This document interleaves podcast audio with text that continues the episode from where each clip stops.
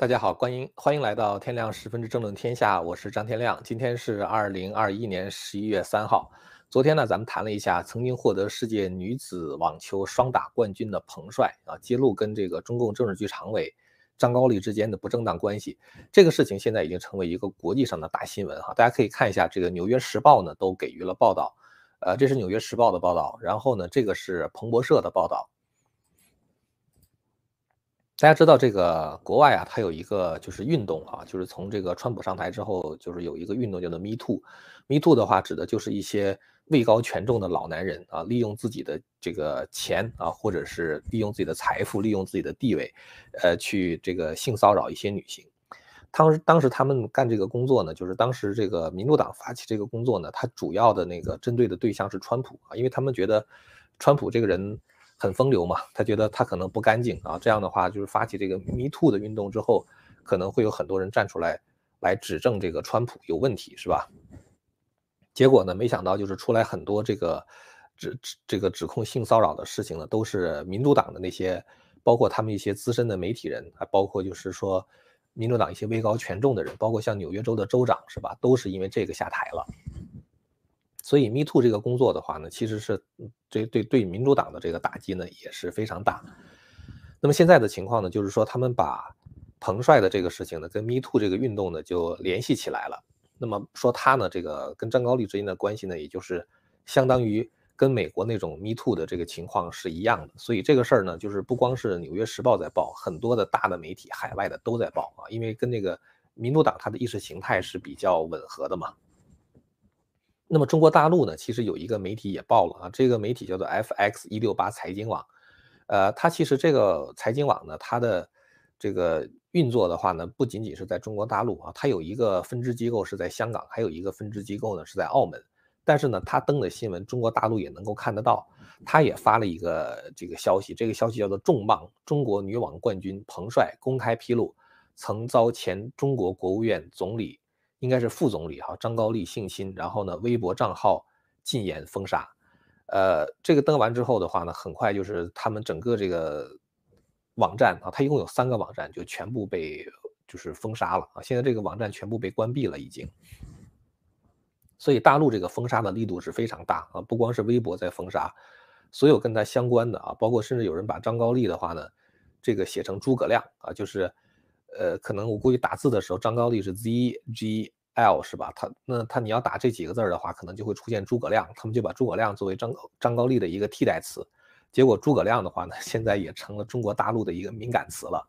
甚至韩剧啊，有一个韩剧叫做《总理和我》啊，都遭到下架，这是这个韩国的一个电视剧了。可见呢，这个事情传播很广，但是呢，封杀也非常的严。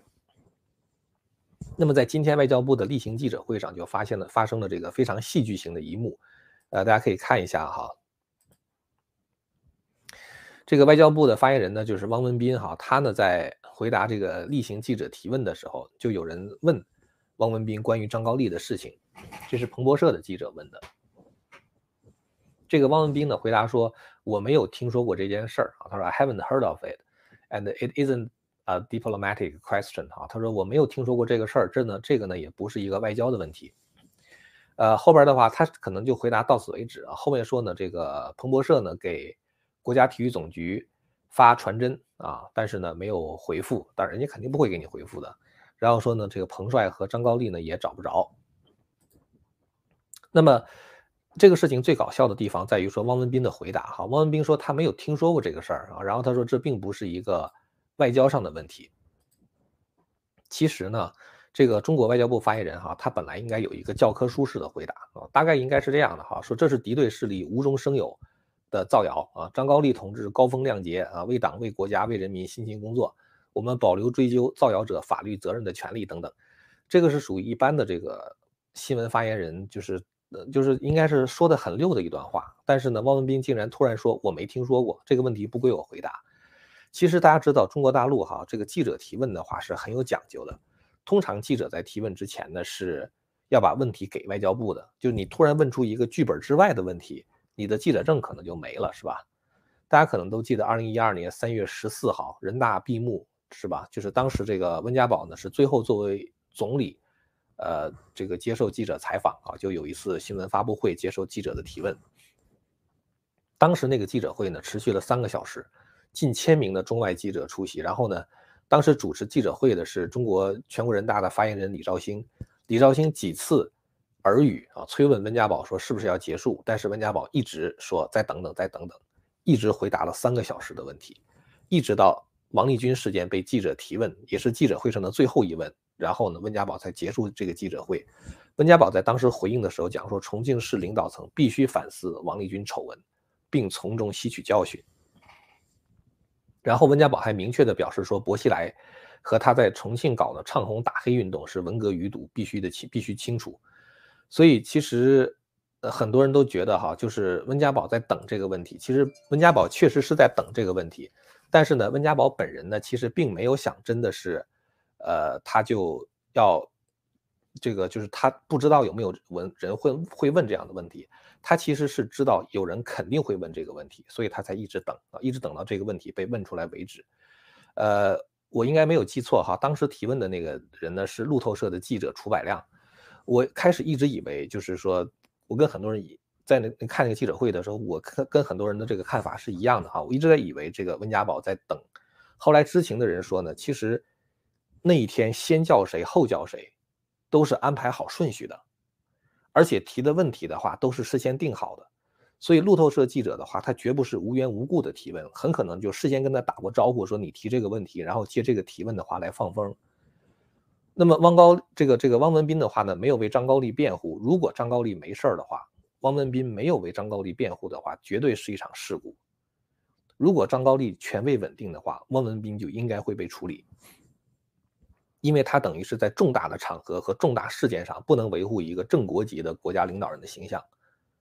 那么反过来讲，如果汪文斌没有被处理的话，我们大家可能就会联想到二零一四年的三月二号，大家记得当时呢，就是关于这个就是周永康被调查的新闻传的到处都是了嘛，已经。然后香港记者就问当时的这个新闻发言人吕新华说：“周永康到底是怎么回事？”吕新华最后回答了三个字，说：“你懂的。”完了之后，全体记者哄堂大笑，这个事情就过去了。就一句你懂的，就很多的这个，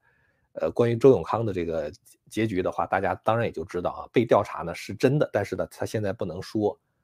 所以其实汪文斌的话呢，他现在感觉哈，就是这种发言的话，说啊，这不归我管，呃，我没听说过这个事儿，就有点像，嘿嘿，你懂的是吧？所以咱们就看吧，如果汪文斌没有被处理啊，没有受到处分的话，那么这个。事儿的话，张高丽这个事儿就大了。张高丽呢有一个养女叫做张小燕啊，嫁给了一个叫李胜坡的人。这个李胜坡呢是上市公司信义集团董事局主席李贤义的儿子，也是这个就他这个李胜坡是信义玻璃的大股东啊，而且是香港十七家上市公司的刚就是十七家上市公司的董事。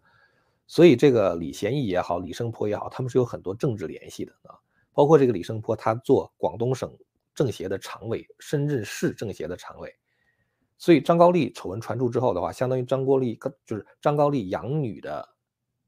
这个老公，就是受到波及了啊，就是因为这个李胜坡他是这个张高丽的养女婿嘛，相当于，那么张高丽和这个李胜坡的父亲李贤义的话，就信义系的这个集团董事局的主席的话，就相当于是有点像儿女亲家了。所以张高丽这个丑闻传出之后，四大信义系的港股在周三同时下跌百分之五到百分之十不等，市值蒸发了将近两百亿港元，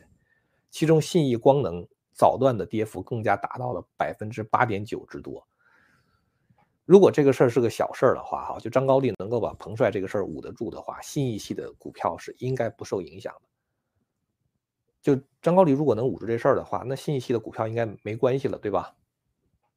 其实外面的人的话也不知道这个信义系跟张高丽之间的关系嘛，就普通的股民的话，他不会注意到这种事情，是吧？所以呢，这种股票的暴跌的话，一定是有大手的这个在往外抛。那么有大手往外抛的话，一定是一些消息非常灵通的香港人士。所以这个逻辑是这样哈，就是说如果张高丽能够捂得住这个事儿的话，信义系的股票应该不受影响。那么它的逆否命题是，如果这个股票受到影响的话，就说明张高丽有点捂不住的嫌疑。那么现在问题就来了，张高丽是一个政治局常委，如果连彭帅一个小姑娘都捂不住的话，大概只能用彭帅背后还有人来解释。香港经济界这些人哈，他们跟中共高层的关系是非常紧密的，也许他们就会听到什么风声。那么关于这个张高丽的这个事件呢，就分析，咱们昨天说了很多很多哈，所以如果再有更新的话呢，我再给大家做分析。呃，这两天其实还有一件事儿，就是也有人在我这个油管频道下留言，让我谈一谈这个中国大陆的粮食危机的问题。因为这个中共商务部十一月一号呢晚上突然间发布公告，要求大陆的民众储存一定数量的生活必需品，以满足日常生活和突发情况的需要。所以就很多人认为说，这可能是为台海备战做准备的。但是呢，我觉得哈，这个中间的联系的距这个逻辑链条有点远啊，我觉得不是那么回事儿。其实根本的原因就是中国的粮食现在无法自给自足了。呃，商务部的这个通告呢是十一月一号，是吧？实际实际上我在七月九号就前后吧，就应该是七月九号以后曾经做过一期节目，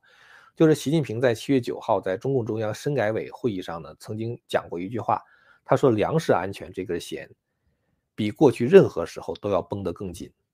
所以其实七月份的时候，习近平已经提到中国的粮食安全问题，然后的话还提到中国的种子问题，说要把种源安全提升到关系国家安全的战略高度。因为什么呢？因为中国很多那个转基因的那种种子呀，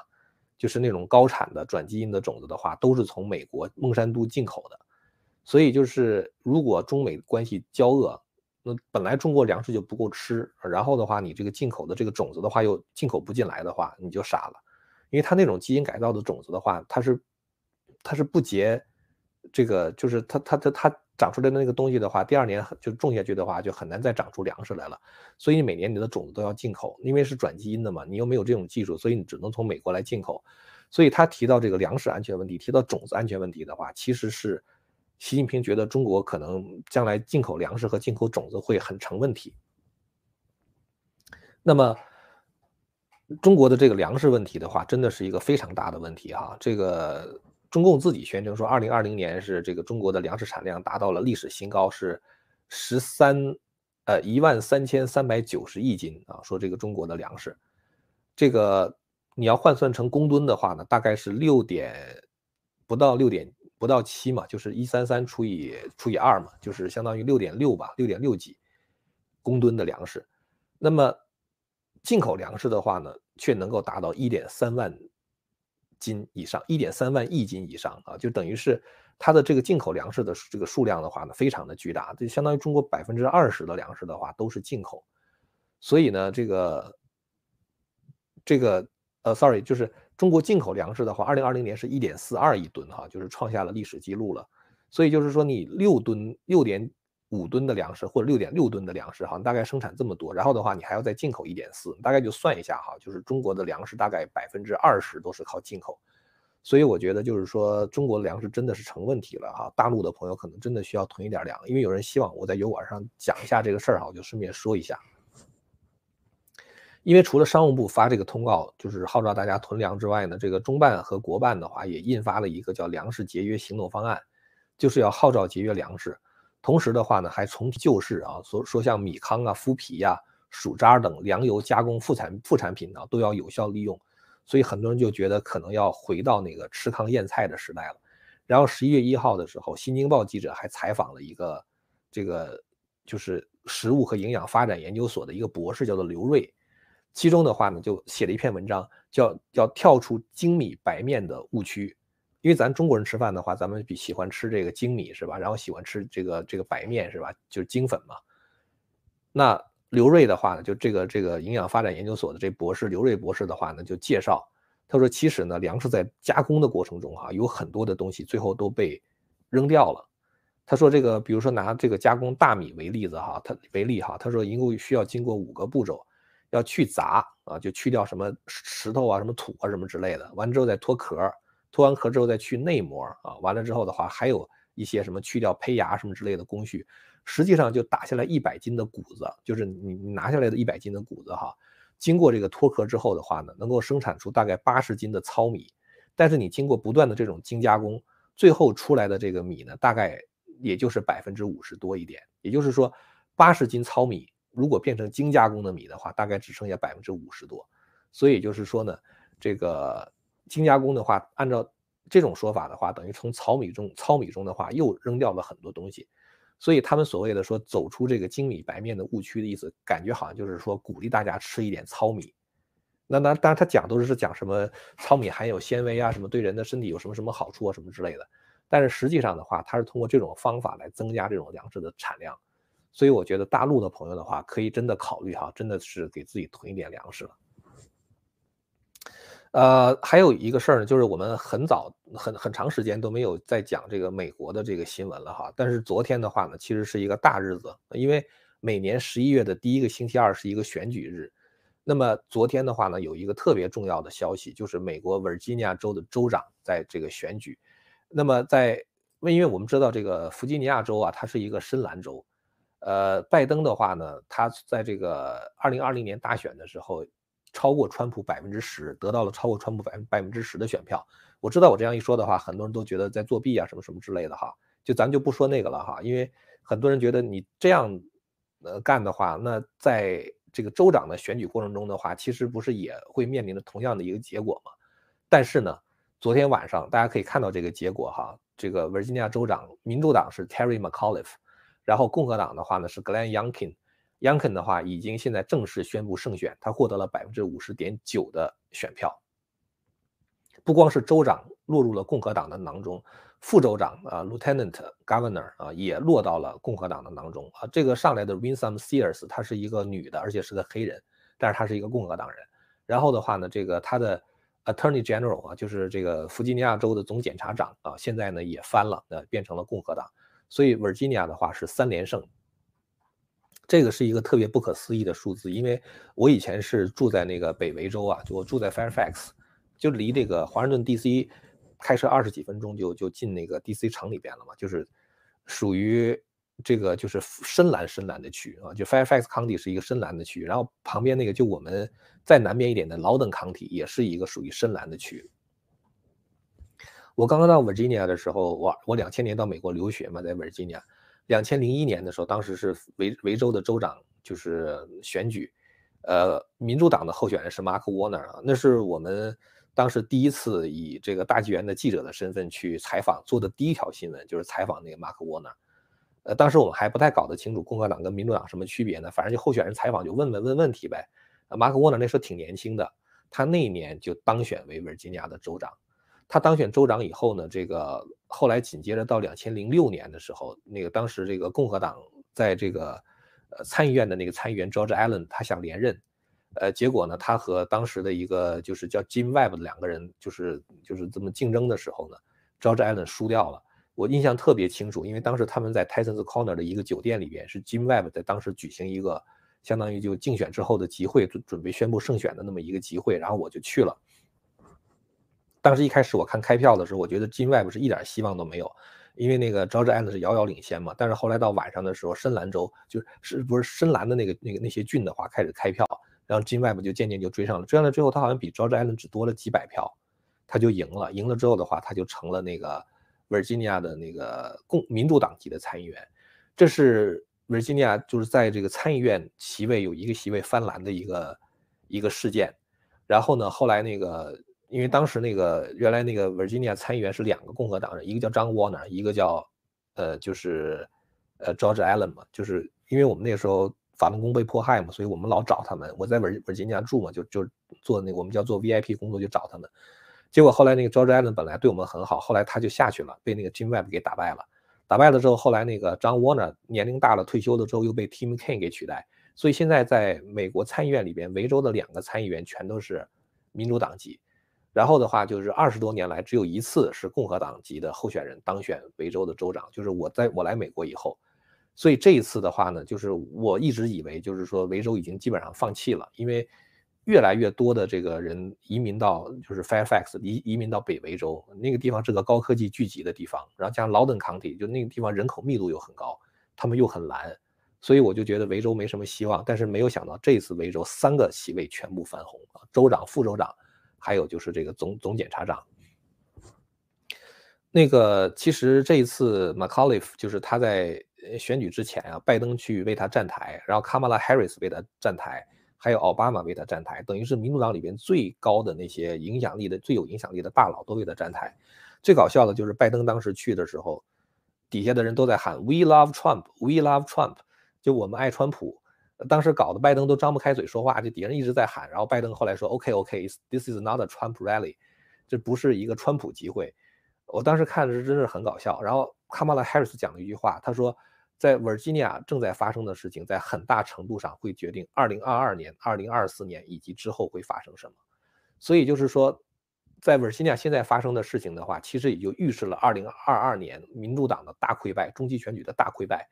然后的话呢，也预示着2024年共和党总统的回归。我觉得卡马拉·哈里斯肯定现在非常想把他这个 话再吞回去啊，但是已经来不及了。他讲得很清楚，因为我们可以看一下啊，就是说维吉尼亚之所以能够成功的话呢，我觉得有一件事情，这个是属于影响特别大的，就是那个轰动全美的那个劳登 County 那个家长，那个家长他的他是个他是个男的嘛，他的女儿就是。被一个号称是自己变性人的那个，就是实际上她是一个心理上的女人，然后呢，生理上她是一个男人，但是呢，她就穿着裙子进入女厕所，然后呢，把一个女生给强奸了。强奸了之后的话呢，为了掩盖这个就是什么，就是这种这种事情，因为对于民主党来说的话，这是一个丑闻嘛，他们就把这个学生转到另外一个高中去，结果这个这个学生这个男学生就是死性不改，到了那个学校的话，还是冒充女生进女厕所，然后又强奸了一个人。然后结果呢，就是被强奸的这个女孩的父亲在那个学校董事会上抗议学区的这个这种跨性别的议程哈，就所谓的这种跨性别的这个问题，结果的话呢，被几个警察压倒在地，强行拖出会场，而且被判入狱十天。不光如此，就是拜登任命的这个司法部部长就 Garland，他竟然说这个父亲是一个国内恐怖分子，所以这个事情的话就引起了那个就是全美家长的那个那个那个民怨沸腾嘛。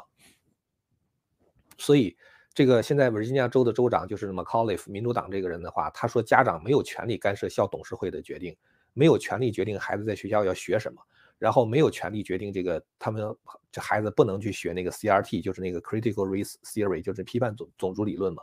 所以结果这些家长，全美的家长都很愤怒啊，他们现在就等于是就这么一件事儿，就最近突然间变成一个特别大的新闻，所以呢，就是很多愤怒的家长们就把选票就投向了这个 Youngkin。然后的话呢，还有一个原因的话，就是现在等于拜登变成了票房的毒药了，选票的这个选战的毒药了。拜登的民调现在坍塌的非常的厉害，他从百分之六十几的支持率啊，就当然这这种支持率我其实我也不相信，但是现在民主党都说他百分之四十六十几的支支持率现在降到百分之四十一、四十二的样子。然后拜登所任命的能源部的部长。这个这个现在导致这个油价飞涨。我我前两天看我们这边纽约这边加一个 gallon 的汽油的话，已经是四块多钱了。川普时代的话是两块出头啊，两块一点，两块多一点点，两块两毛几，两块三毛几，现在变成四块两毛几，你这太离谱了，实在是。这个油价涨了一倍是吧？然后通货膨胀，现在整个食物价格上涨，呃，然后的话呢，就是拜登包括在阿富汗边境危机上展现出的那种无能是吧？然后呢？现在这个各种各样的物流的延延延迟，造成这个交通部的部长束手无策。交通部部长就是那个那个男同性恋，叫 Peter Buttigieg 嘛，就是那个人嘛，就是一堆的危机出现了。完了之后的话呢，他们说这都是因为白人至上主义造成的，什么什么之类的。所以这些东西的话，真的是让这个就是稍微有一点常识的美国人忍无可忍。所以现在呢，还有一个事情就是这个很多的，就是这次维吉尼亚选举的时候，我听说很多的爱国者他们去。监督这个选票，呃，搞得非常的这个，就是这搞得比较严吧。一百多名律师，四千多名志愿者去监管这个选举的完整性，所以可能也少了很多作弊的机会嘛。所以这一次维吉尼亚的这个选举的话，对于保守派来说的话，真的是一剂强心剂了。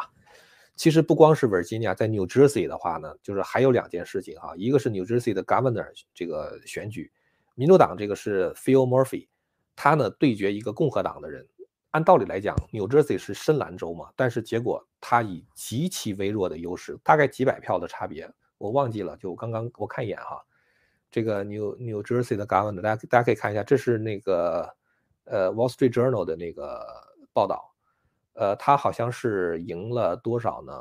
一万九千票，就在两百四十四十万选票中的话，他大概赢了一万九千票，所以几乎就等于是没怎么赢，所以。到昨天晚上的话，就是说几大媒体的话都在讲说 too close to call，就是不知道到底到底最后谁会赢嘛。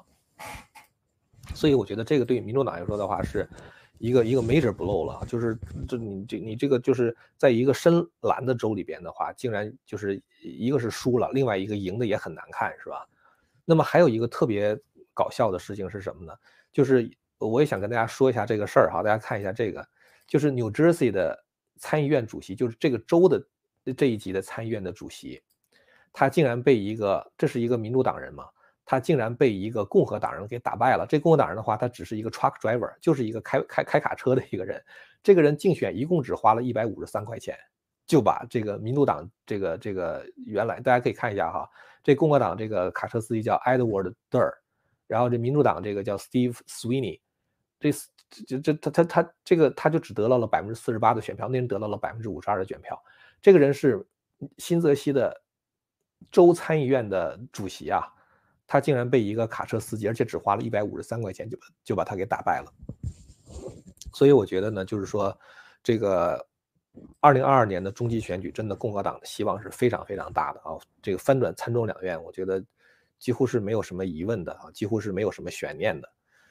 呃，因为很久没有讲就是美国的事儿了哈，所以跟大家就是报告一下，这这个我觉得非常鼓舞人心啊！我们现在看到的这个结果。好了，那么今天的话呢，咱们就聊到这儿了。如果您要是对我们谈的内容感兴趣的话呢，欢迎大家订阅和传播这个频道。然后呢，也欢迎大家到希望之城上去看一看我们的中华文明史。有朋友留言说他看不了中华文明史，呃，我们整个一个系列大概七十集吧，呃，现在只做了六十，大概三四集的样子啊，还有几集。然后呢，这个前面七集是免费看的，只要您输入您的 email 就可以免费的看到那个前面的七集。你要感兴趣的话呢，可以在这个付费去订阅。好了，那么今天咱们就聊到这儿了，感谢您的收看，我们下次节目再见。千古文明汇成巨著，百家大义娓娓道来。希望之声精品网、希望之城隆重推出张天亮教授第二部大型讲史系列《中华文明史》，为您重现中国历史上最璀璨的文明之珠，让您在轻松的观赏中汲取古老的智慧和对当代的启迪。今天就登录。Land of Hope 点 TV，Land of Hope 点